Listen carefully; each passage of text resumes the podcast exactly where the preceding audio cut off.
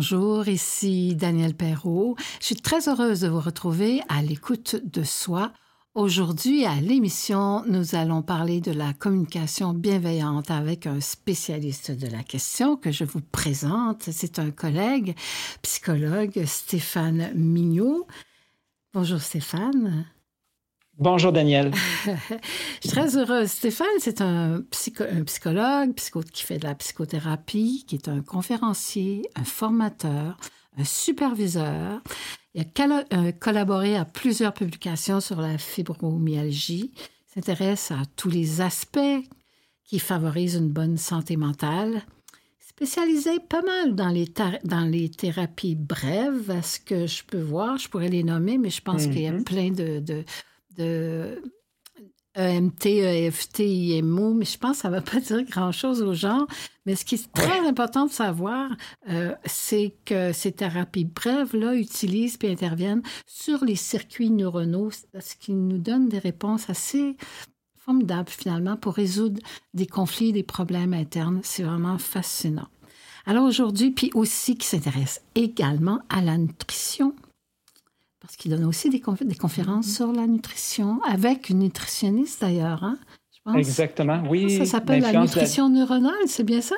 Mm, en fait, le titre, euh, la, formation s'adresse aux professionnels de la santé mentale, elle dure 13 heures, de l'assiette au cerveau. De l'assiette au cerveau. Oui, mm-hmm. deux points, l'influence de l'alimentation sur le cerveau et la santé mentale. Super. Puis on a une, version conférence de 90 minutes qui s'appelle mm-hmm. Je nourris mon cerveau. Fantastique. Des outils finalement pour se connaître et pour euh, s'occuper de notre, de notre équilibre.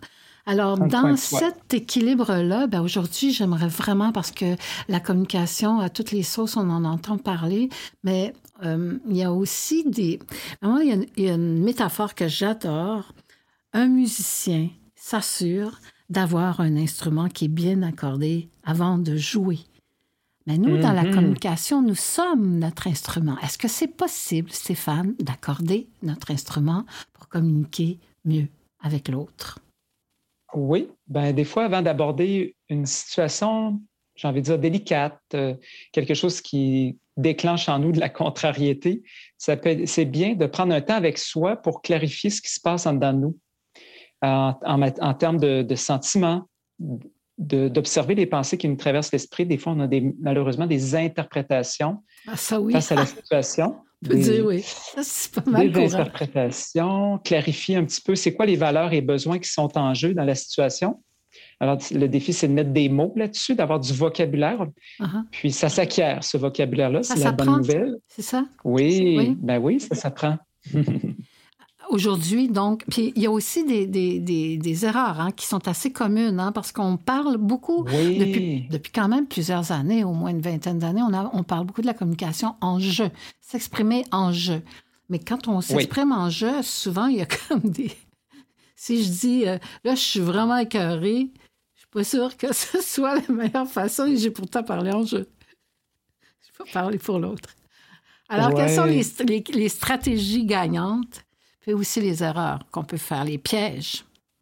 Oui, en fait, c'est ça, mais l'approche dont j'ai envie de parler aujourd'hui et de partager avec les, auditeurs et auditrices, c'est la communication bienveillante qui a été développée par Marshall Rosenberg. Lui, il l'avait appelée communication non violente, mais d'autres d'autres personnes ont mis des, des synonymes à ça, communication authentique, communication bienveillante. Et dans cette approche-là, il y a quatre étapes. Supposons qu'on veut exprimer quelque chose à quelqu'un, mm-hmm. quatre étapes. Et puis, malheureusement, on ne vient pas au monde en les connaissant. Ça s'apprend. Moi, je les ai apprises euh, il y a une vingtaine d'années grâce à un ah. livre. Ensuite, des perfectionnements. J'ai suivi des, formations. J'ai reçu du coaching. Ça s'apprend. Mais malheureusement, c'est ça. On n'enseigne pas ça à l'école, au primaire, au secondaire, hein? nécessairement. Ben oui, qu'on devrait enseigner ça. Mm-hmm. ça mon Dieu, ça, on éviterait tellement de, conflits, de, de stress relationnel. Est-ce que tu pourrais commencer par nous, nous enseigner oui. la première stratégie? C'est ben, important. la première étape, peut-être? Oui, peut-être, oui. Oui, exact. Alors, la première chose, parce que, bon, si on va aborder une situation, par quoi on commence? Oui. L'approche de la communication bienveillante propose de commencer d'abord avec l'observation, parler des faits. OK. Et en parlant des faits, on peut commettre des erreurs. Par exemple, un exemple que j'aime beaucoup donner, c'est un patron qui rencontrerait son employé, un mm-hmm. patron ou une patronne, rencontre son employé et, pourrait lui dire, écoute, mettons que es tu es l'employé, Daniel, Daniel, écoute, depuis euh, un mois, je trouve que tu es moins efficace, moins productive. Il peut penser que c'est un, un fait, mais non, c'est une évaluation. Et comment? Parce que tu me tu as juste nommé Daniel, puis j'ai fait comme. Ouais. OK, donc réaction. Voilà.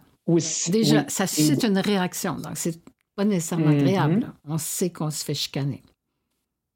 Et puis donc, en disant tu es moins efficace, moins productif, c'est une évaluation, ce ne sont pas des faits. mais beaucoup de gens pensent que ce sont des faits, mais non, ce n'est pas ça.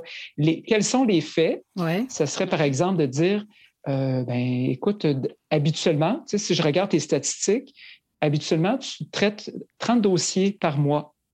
Et dans le dernier mois, tu en as traité 15. Ça, ce sont des faits objectifs. C'est mesurable et concret. C'est plus long parler, c'est plus long de, de en dire tu es moins productif versus tout dire les faits, ben voici, auparavant, tu traitais 30 dossiers par mois, mais là, depuis le dernier, dans le dernier mois, tu en as traité 15. C'est plus long. Oui, on prend, ça exige de prendre un peu plus de temps. Mais c'est quoi la question qui vient ensuite, après ces faits-là? Par la suite, oui, on, est, on, présente les faits, l'observation. Donc, la deuxième étape, c'est les sentiments. Ouais les sentiments. Alors, bon, je, vais continuer dans l'exemple au, travail.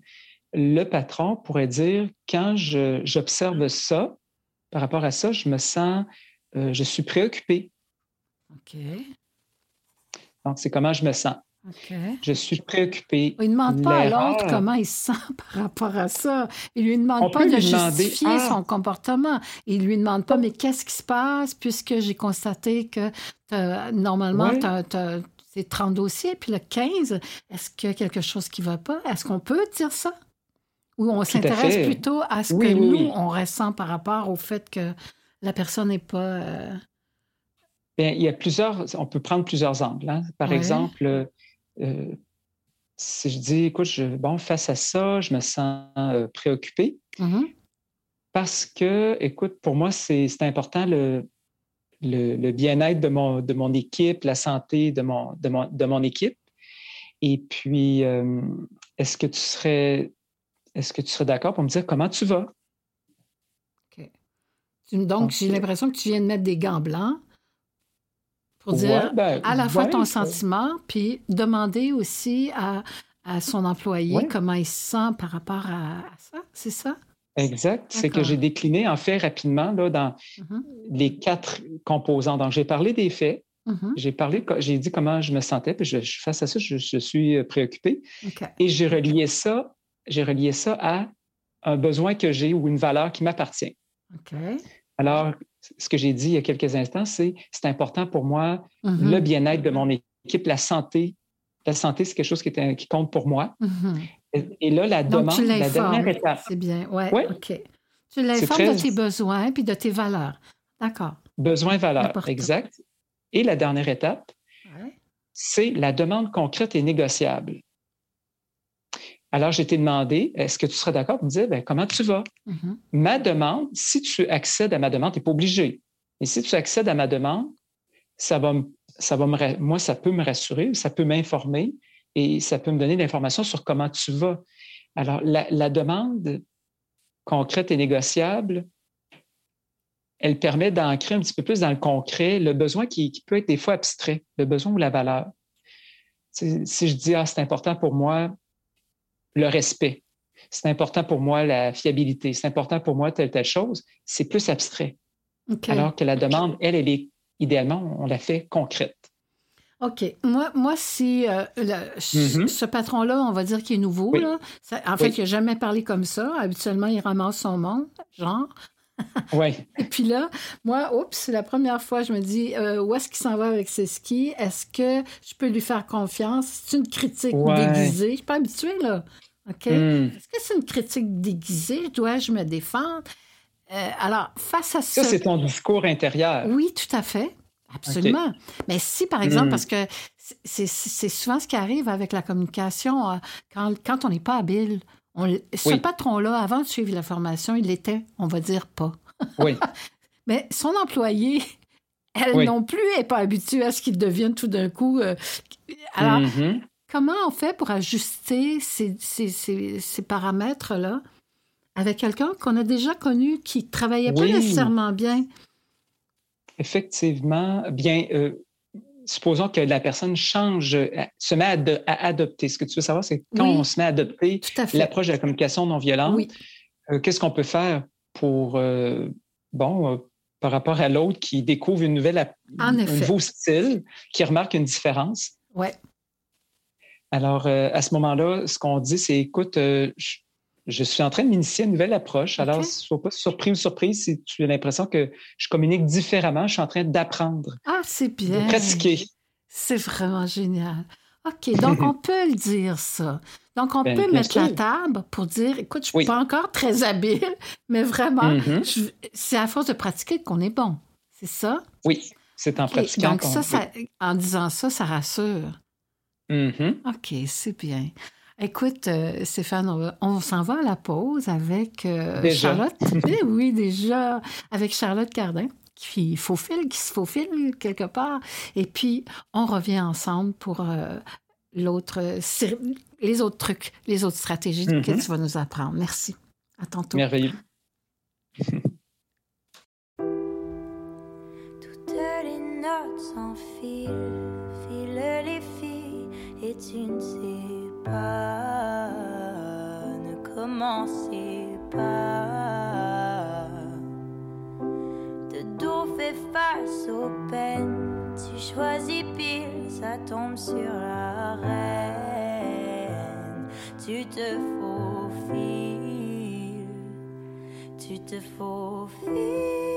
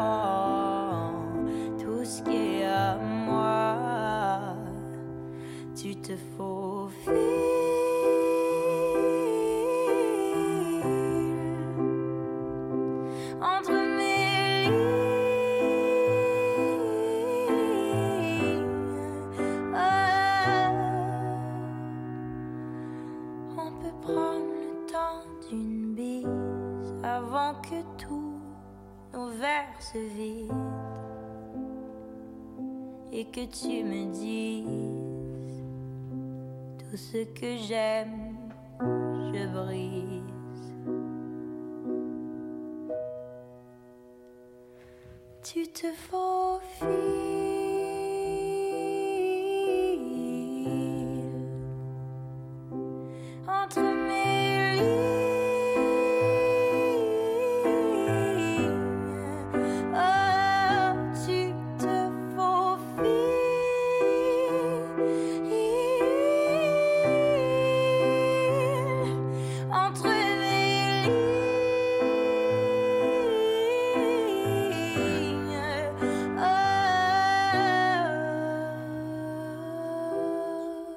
Vous êtes toujours à l'écoute de soi et aujourd'hui on parle de communication bienveillante avec un expert, Stéphane. Stéphane, on a parlé de la communication bienveillante avec la peau avant la pause dans un cadre de travail.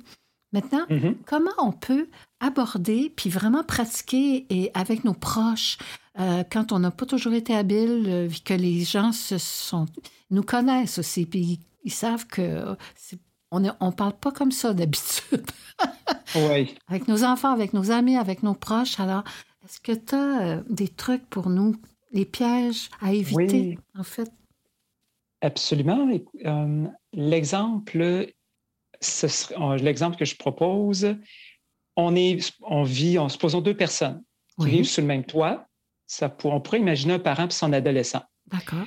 Et bon, euh, le parent est en télétravail, Mhm. puis il n'y a, pas, là, il y a pas 10 pièces dans la maison. là. La maison est relativement petite, pas beaucoup de pièces, les murs ne sont pas très insonorisés. Mhm. Et là, l'adolescent décide d'écouter un, je ne sais pas si c'est un congé pédagogique, et décide d'écouter un film en plein après-midi alors que le parent, lui, est en télétravail. Mhm.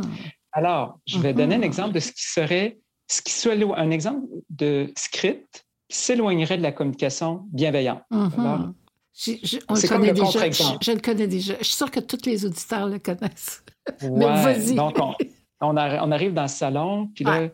Hey. ben là, écoute, euh, je me sens pas respecté, là. Uh-huh. Oui, mais c'est c'est quoi, là, de, de mettre le, la- la- le volume de la télé euh, aussi fort? Euh, franchement, un peu de respect. Euh, Ah. Moi, il faut que je travaille, puis, tu sais, c'est- c'est qui qui paye la bouffe ici, puis le loyer, puis c'est tout ça, il faut que je travaille, moi, là. là. Ouch. Donc, on, on tombe dans les, dans, dans les reproches. Euh, je me sens pas respecté. On parle aux gens, on peut penser que c'est correct de parler aux gens, Mhm. mais ici, Mhm. quand je dis je me sens pas respecté, Mhm. ça sous-entend tu me respectes pas. Ben, eh, oui, tout à fait. Le tu s'en vient très rapidement.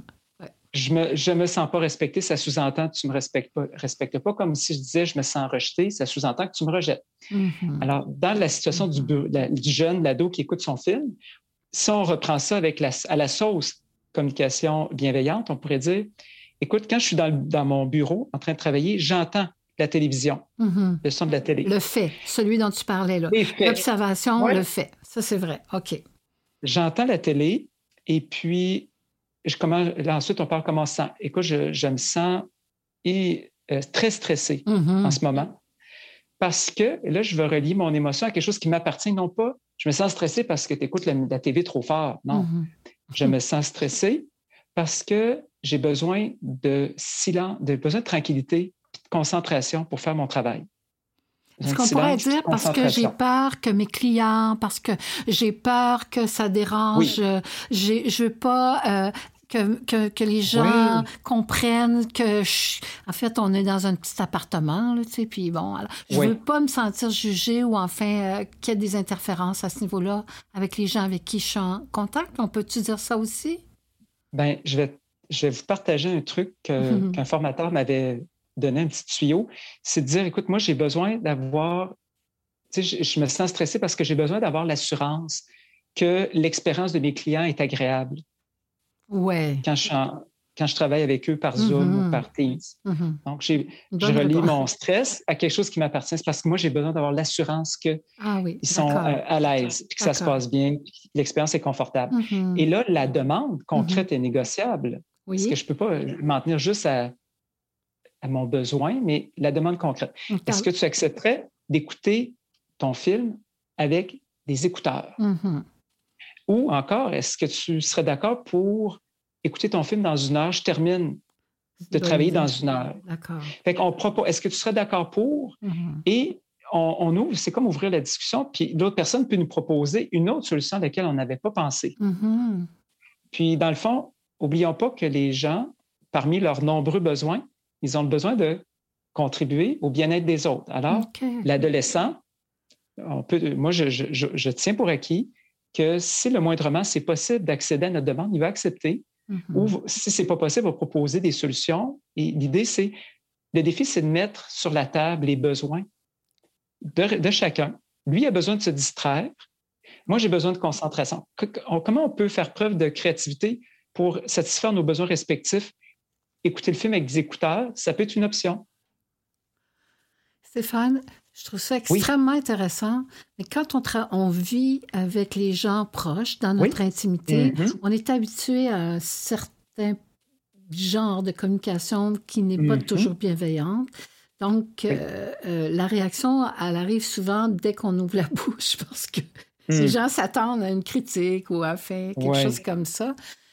Et euh, alors, alors donc, comment on désamorce ça ou comment on présente ça à notre conjoint, à notre conjointe, à, à nos enfants, à nos ados, etc., quand on n'a jamais utilisé cette euh, façon de parler, puis d'ailleurs qui nous dit aussi qu'on n'est peut-être pas encore très habile, il faut pratiquer pour devenir habile.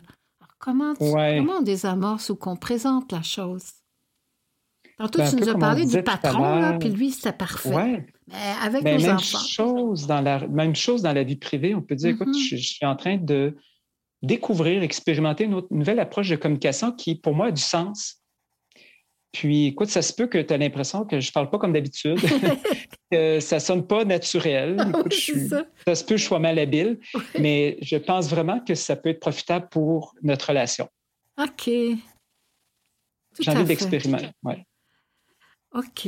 Et moi, parce que ça arrive souvent, hein, quand on apprend quelque chose de nouveau, Mhm. euh, Mhm. ben, on a besoin de la participation de l'autre.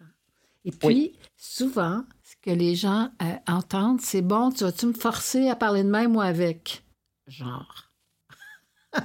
si on parle des ados ici, ou même des couples Mhm. qui sont enracinés dans une communication qui n'est pas nécessairement euh, fluide et agréable. Alors, tout à coup, on se met à parler comme un livre, on pourrait dire. C'est pas encore fluide, c'est pas encore, euh, on l'habite pas encore, Mhm. on n'est pas encore familier.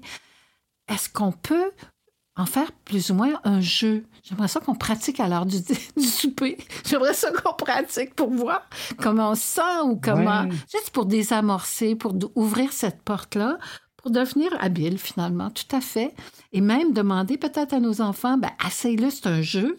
C'est un jeu relationnel, c'est un nouveau jeu. Est-ce que tu te sens mieux avant? Est-ce que tu te sens mieux après? Moi, je me sens... En tout cas, est-ce que c'est, Mhm. d'après toi, quelque chose qui est possible? Tout à fait. Oui. Tout à fait, oui. Puis, euh, ce, qui, ce qui peut être intéressant, c'est de laisser traîner un livre sur l'approche pour que les personnes autour puissent s'initier progressivement à cette approche-là. Donc, laisser, laisser, laisser traîner un livre. Des fois, on peut mettre un petit, un petit aide-mémoire sur le frigo de l'approche. Ah, ça, c'est on intéressant. peut pas, Ouais. pas l'imposer Donc, à la d'autres. mémoire, ce serait euh, l'observation. Ça? OS, ouais, OSBD, O pour observation, S, les sentiments, Ah, oui. B pour les besoins valeurs, Oui. D pour la demande, la demande, demande en, en parenthèse concrète et négociable. OK. Donc, est-ce que tu pourrais. On fait un jeu, Stéphane. Oui, Là, allons-y. les gens autour de nous, dans notre maison, Mhm. qui ne sont pas habitués à ça, puis ça leur tente pas de travailler, ils ont travaillé toute la journée, puis ça leur tente pas là, de faire ça. Là. Alors, Mhm. mais nous, ça nous tente vraiment parce qu'on veut vraiment améliorer la communication dans la famille sans que ça soit moral, moraliste, moralisateur, Mhm. etc. Alors, comment on pourrait, avec ces quatre étapes-là, OSBD, observation, sentiment, besoin et demande, Demande, oui. D'accord? Comment on pourrait clairement le faire? Est-ce qu'on pourrait faire une, une mise en situation là? Mais grâce à- ben, à- à- en, en utilisant la technique. Là. Dans le fond, ce que tu veux savoir, c'est comment on pourrait, comment on va aborder une situation avec eux, comment on va leur Parce qu'on comment faut on va mettre en hein. pratique l'approche? C'est- Oui. C'est ça. On veut, on veut pratiquer, mais pour ça, il faut Oui. que nos proches euh, soient d'accord. Oui, exact. donc, il faut Alors, amener euh, ça. oui. euh, Tout à fait. Ben, écoute, Daniel, euh, il y a quelque chose dont j'aimerais te parler et Oui. je me demandais si c'est un bon moment pour t'en parler. Il y a quelque chose qui, qui me tient à cœur, j'aimerais t'en parler. Déjà, j'étais à l'écoute. bon Déjà, j'étais à l'écoute. Stéphane, bravo. Ah, super. C'est très bien. OK. On continue. Et puis, ben, écoute, puis, euh, ben, la chose dont je veux te parler, j'ai l'intention d'appliquer la fameuse approche, là, la nouvelle approche de communication, si Mm. tu permets. Alors, euh, alors voici. Alors, écoute, euh, Dan- puis là, on, on- on commence à aborder la situation, les, le- les faits, les sentiments que ça déclenche. On relie ça à un besoin ou une valeur et la demande. Puis en passant, le besoin, pour pas que ça, pour pas qu'on, au lieu de dire j'ai, je me sens comme ça parce que j'ai besoin de, Mhm. On peut dire, on peut utiliser je parce que ce que je veux, c'est. Ce que je veux, ça, ça traduit un besoin. Oui. Ce que je veux, c'est de la tranquillité. Ce que je veux, c'est avoir l'assurance que. je- non. Ce que je veux, c'est être sûr que mes clients se sentent euh, conf- à l'aise là, quand on je leur parle en- famille. Donc, on pourrait dire, ce que je veux, c'est que euh, on arrête de chicaner dans notre maison. Non? On Ah! trouve une meilleure façon de communiquer qui soit pas tout le temps, qui provoque pas justement les réactions de chacun. Est-ce qu'on pourrait dire ça? J'ai constaté que on est toujours en train de réagir quand, aux propos d'un, de l'autre. Euh, on est toujours mal parce qu'on se sent jugé, on se sent évalué. Alors, j'aimerais ça qu'on pratique quelque chose de différent. Puis j'ai besoin de votre aide. J'adorerais Oui, ça qu'on le fasse, qu'on joue avec. Je vais te raconter une petite histoire, Stéphane. là. Oui, ça, oui, me- oui. ça me permet de le faire. Quand, j'ai, quand mon fils était adolescent, euh, j'apprenais Ouais. des techniques, justement, de communication. hein. Puis, euh, Mhm. ben, écoute, après ça, moi, il fallait, j'avais des clients, alors il fallait que je pratique aussi, mais il fallait que je me sente Ben bonne. Alors, souvent, je lui faisais, je lui disais, là, là, j'ai appris quelque chose de vraiment nouveau, mais hé, je le possède pas, je le- J'aimerais vraiment, Mhm. vraiment le pratiquer avec toi. Euh, je vais avoir mes Oui. notes, là, je vais les avoir devant moi, là. mais euh, et finalement, c'était devenu un Hmm. jeu relationnel extrêmement intéressant. Wow. Puis en même temps, dans le Hmm. fond, sans que je lui demande, il l'apprenait. Oui, c'est- Bravo. Puis une fois que c'est là, c'est là. Hein? Puis ça sert à Oui. tout le monde. Fait qu'on pourrait dire maintenant, Ouais. une fois qu'on l'a fait, tu as vu la différence? Donc, essaye de le fais-le avec tes amis pour le fun. Tantôt, tu me disais, on devrait apprendre ça à l'école. Alors, si on l'apprend à la Mhm. maison, pourquoi pas le montrer à nos amis? Pourquoi pas l'utiliser? Oui, ben c'est ça. On peut dire des fois, on ne choisit pas les bons mots. Hein? Ouais, c'est ça. On ne choisit pas les bons mots. Mais là, on aurait le droit de se tromper. Là, on aurait le droit de cette manière-là.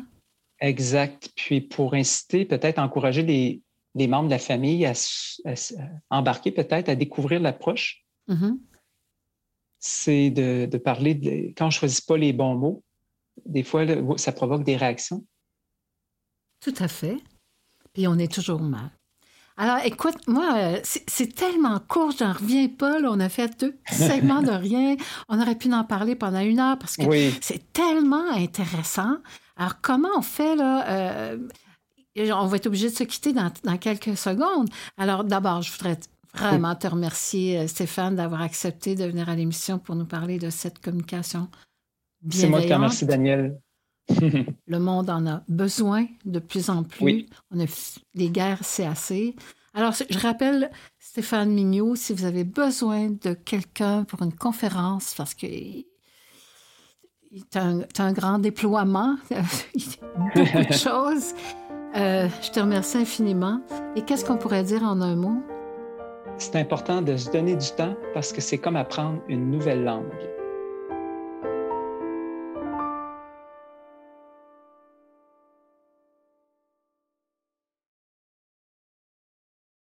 Vous êtes toujours à l'écoute de soi. Alors, pour cette deuxième partie d'émission, nous allons parler de réalité virtuelle, pour vrai, avec deux intervenants, deux intervenants, deux euh, professeurs qui enseignent au Cégep de Thetford en éducation spécialisée. Euh, c'est quelque chose qui est assez euh, nouveau. En fait, moi, c'est la première fois que j'entends au Québec qu'on enseigne la réalité virtuelle à des étudiants. Je trouve ça absolument fascinant. Alors donc, je vous présente euh, Lisa Marie Bilodeau, qui est d'abord une éducatrice comme moi, qui fut éducatrice comme premier métier, et, et qui a poursuivi maintenant une psychoéducatrice et qui enseigne au Cégep à Thetford en éducation spécialisée. Et je vous présente également Éric Fabresse, qui lui aussi est un éducateur spécialisé. Il faut bien commencer quelque part sur le terrain. Donc, ça fait de nous des gens de terrain. Ça fait qu'on connaît bien ça. Et avant de retourner à l'école, sur les bancs de l'école, et d'étudier la, la théorie, et je trouve ça extraordinaire. Et là, euh, euh, Éric, toi, tu as aussi euh, travaillé en intervention en toxicomanie à l'Université de Sherbrooke, que tu as suivi des, formations de pointe à l'Université de Sherbrooke. Et sur le plan professionnel, tu as œuvré une vingtaine d'années dans le domaine de l'intervention en dépendance en Europe. Et maintenant, tu t'enseignes en technique d'éducation spécialisée au Cégep de Thetford et tu es même coordonnateur du département. Alors, on va commencer par Lisa Marie. Lisa Marie, tu donnes un cours d'intervention de crise pour la deuxième fois. Il semblerait que c'est dans ce contexte-là que la réalité virtuelle a été expérimentée. Tu veux nous en parler? Oui, effectivement, euh, c'est la première expérimentation qu'on a fait au département. C'est un cours euh, qu'on a donné, ben, que Eric donne depuis euh, plus longtemps que moi, mais que j'ai eu la chance de donner en collaboration avec lui. Puis. euh, mentor. Eric est devenu ton mentor. Effectivement, tout à fait. J'aime ça. Bah oui. On a le droit. Puis euh, la réalité virtuelle est, est nouvelle euh, quand même au niveau du cégep. Et on s'est fait présenter par notre conseiller pédagogique en technologie, euh, ju- justement, tous les nouveaux outils technopédagogiques qui peuvent être utilisés. Puis lui, il connaissait bien notre, euh, notre département. Mhm. Euh, puis il voyait que c'est un outil qui est en éclosion au niveau de l'enseignement. Mhm. Puis quand on- il est venu nous présenter la réalité virtuelle à toute notre équipe départementale, puis Eric et moi, on voyait très bien comment ça pouvait être appliqué dans le cadre de l'intervention de crise. Donc, pour être un outil d'enseignement puis euh, de pratique avec les étudiants. Donc, si je comprends bien, Eric, c'est pas la première année que ça se donne là, au cégep. Ben, Le cours se donne depuis, depuis euh, je dirais peut-être euh, 10 ans. Euh, mais c'est la première fois, habituellement, c'est un cours qu'on donnait de façon classique. Donc, on utilisait déjà des acteurs euh, en réalité, là, pas en réalité virtuelle. Donc, les acteurs venaient dans la classe pour faire des mises en situation avec nos étudiants. Euh, et là, on a décidé de pousser, d'utiliser la réalité virtuelle pour amener les étudiants là où on ne parvenait pas à les amener euh, dans la réalité. C'est-à-dire qu'on on fait des simulations d'intervention dans le cours, mais ces simulations ne permettent pas de tout explorer la- la- la- la- le spectre finalement de, de- des crises que, auxquelles un éducateur peut être confronté. Mhm. Ça, par exemple, on, on va pas aller, on va pas exposer les, les étudiants à des, à des situations de violence, par exemple, dans le cours, Mhm. alors que la réalité virtuelle peut nous amener, peut nous permettre ça, peut nous permettre de euh, de- de- de- d'amener les étudiants à expérimenter les, les- les crises extrêmement violentes sans aucun risque finalement, puisque physiquement, ils sont absolument pas euh, touchés. Mais émotionnellement, euh, Vous voyez une vivent. différence? Parce que les, les, euh, les acteurs étaient là, donc euh, déjà, ils jouaient des situations de violence, ils mettaient en scène des violences. Donc, les étudiants assistaient, ils n'intervenaient Oui. pas? Les étudiants interviennent dans les, dans Ah. les, dans les situations réelles, euh, dans les mises en situation qu'on fait en classe. Les étudiants, ben, l'acteur joue le rôle de quelqu'un qui vit une crise et les étudiants sont là pour intervenir. Euh, mais on a quand même- des limites, sais, au niveau de l'agressivité l'agressivité physique, au niveau de la confrontation physique. On ne pouvait pas aller trop loin parce que ça reste un cours. Bien ça sûr. reste, euh, Mais en réalité virtuelle, c'est quoi? Comment ça se passe? euh, Peut-être, Lisa Marie, on, on a, on a monté un scénario. Euh, pour, dès le début du cours, euh, exposer les étudiants à une crise sans même qu'ils aient appris comment réagir. Mhm. On les expose à une crise qui est quand même euh, très violente et on leur propose des scénarios d'intervention.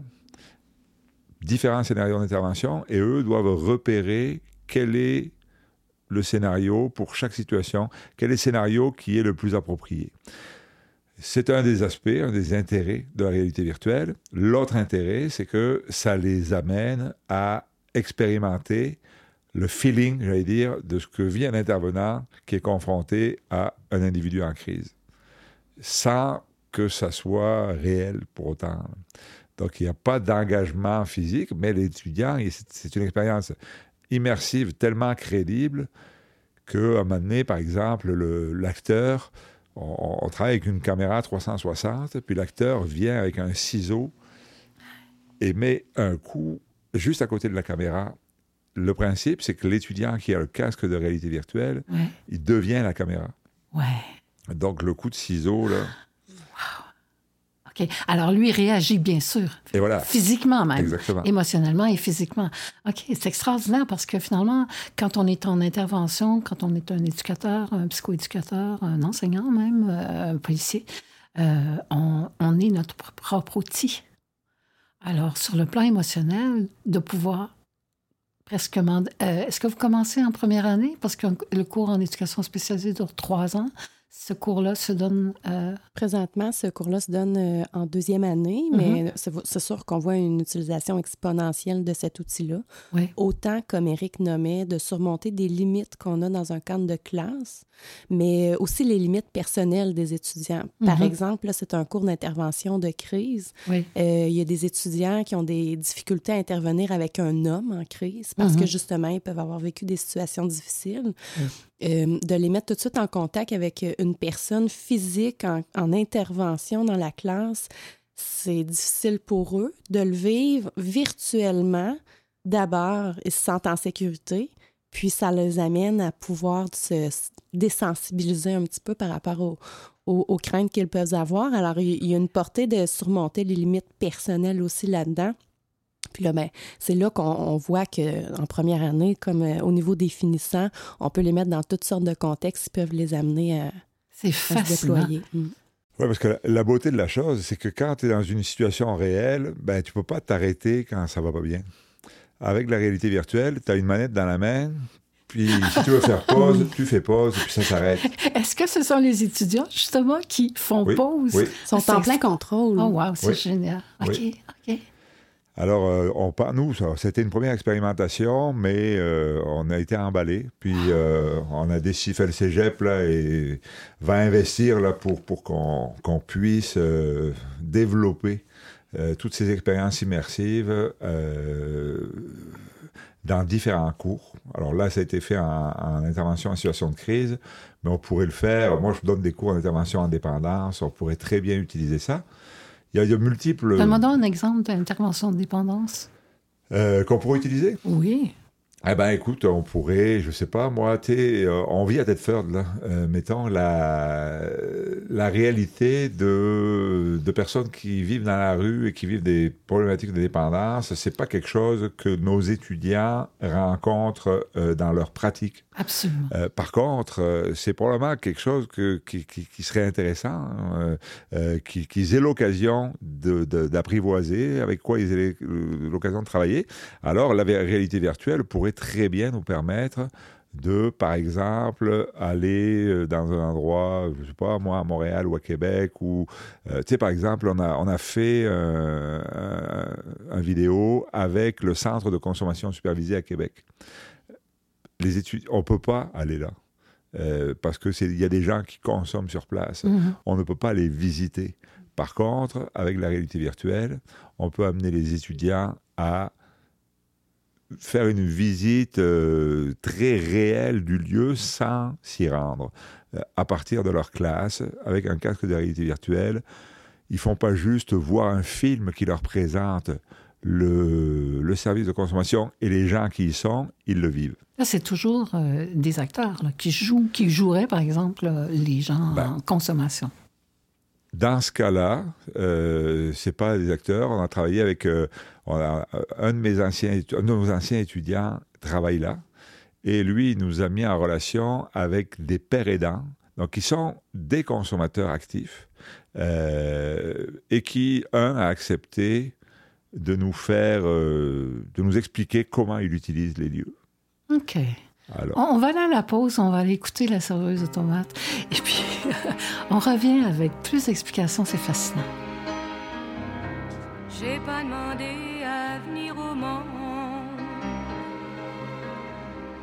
voudrais seulement qu'on fiche la paix. J'ai pas envie de faire comme tout le monde, mais faut bien que je paye mon loyer. Je travaille à l'Underground Café.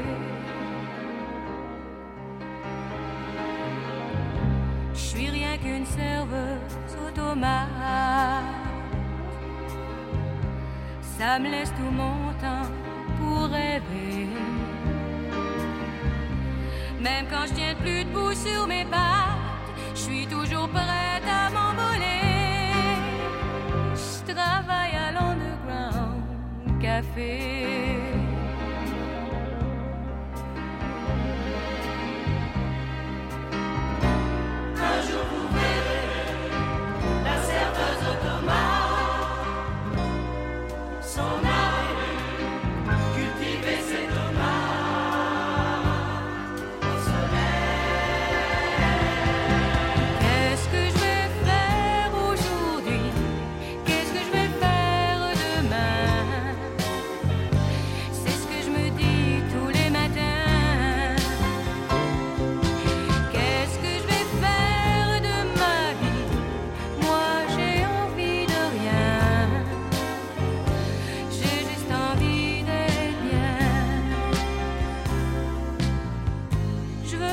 travailler, juste pour travailler, pour gagner ma vie, comme on dit.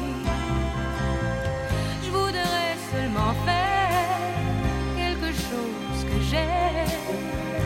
Je sais pas ce que j'aime, c'est mon problème. De temps en temps, je gratte ma guitare tout ce que faire de mes dix. J'ai jamais rêvé d'être une star, j'ai seulement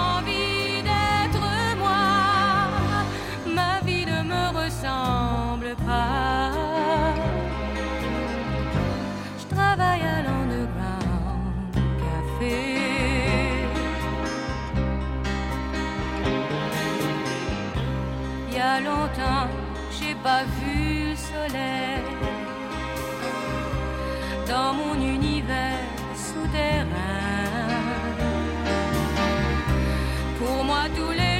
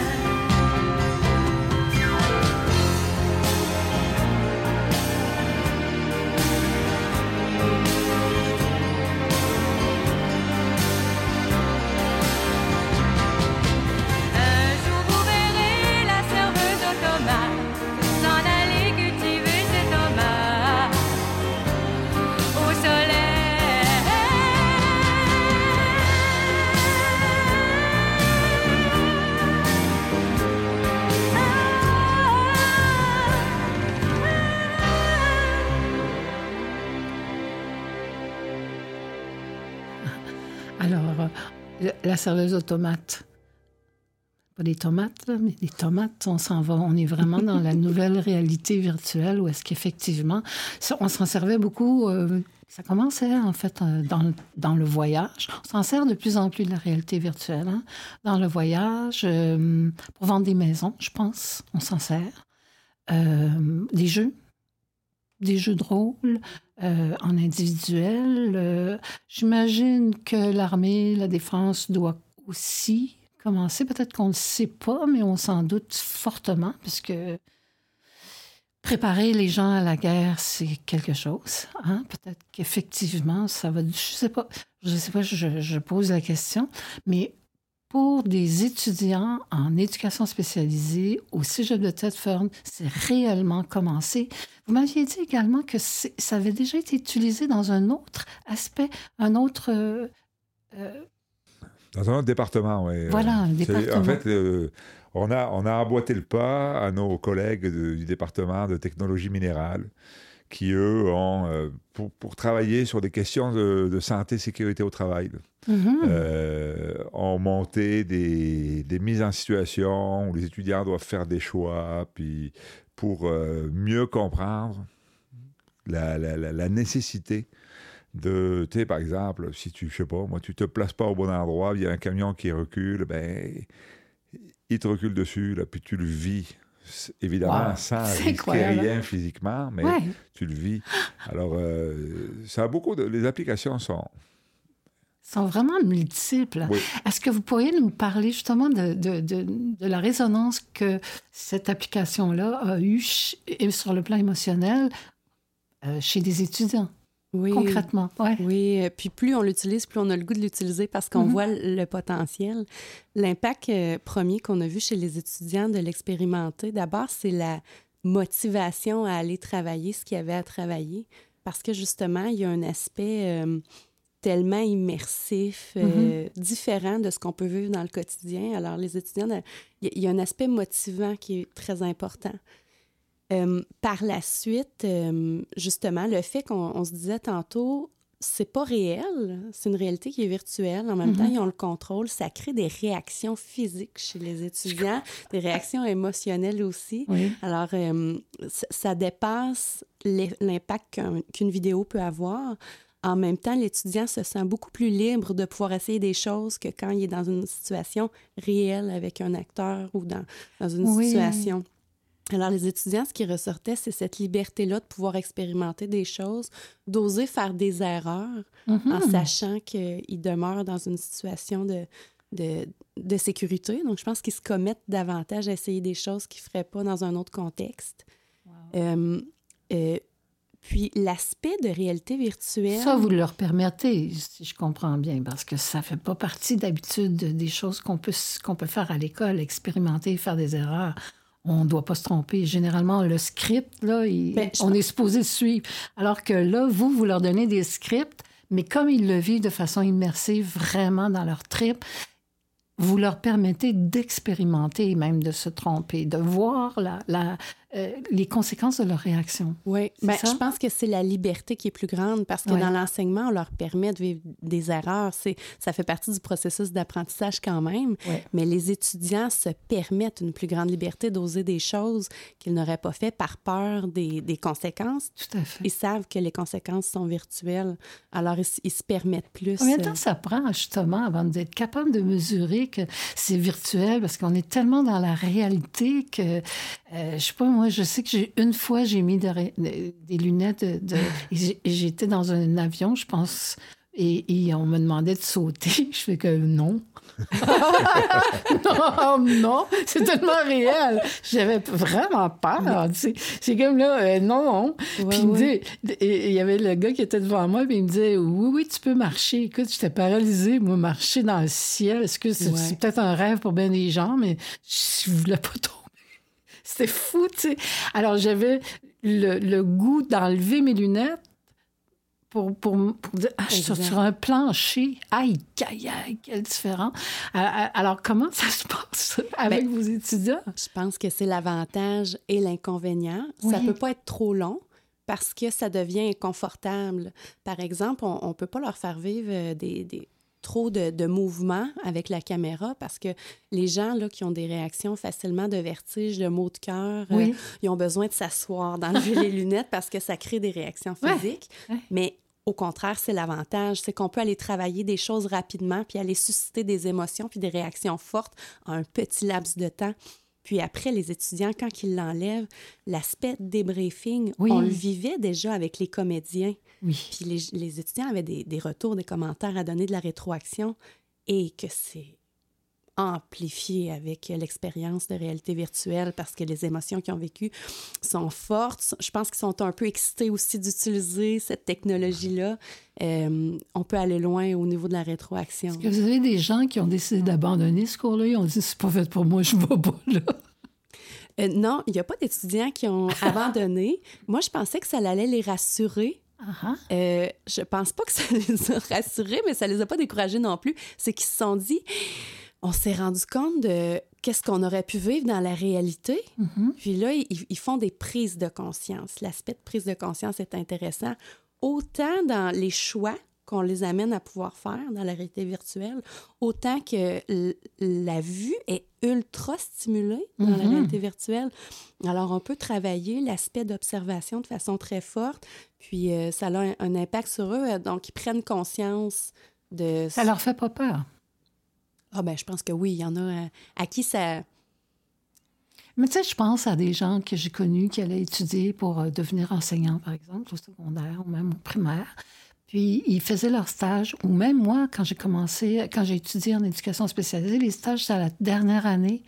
Mais les gens se rendent compte de, ben, c'est plate. Je suis pas faite pour ça. Ah je suis dans un milieu, j'ai étudié pendant trois ans, puis finalement, je me rends compte que non, là, je, suis pas moi, là, je suis pas capable. Ou il y a tellement, tu sais, comme quand tu travailles avec des humains, tu es ton propre outil. Tu peux travailler avec des enfants, des adolescents, des adultes, des personnes âgées, euh, des, prisonniers.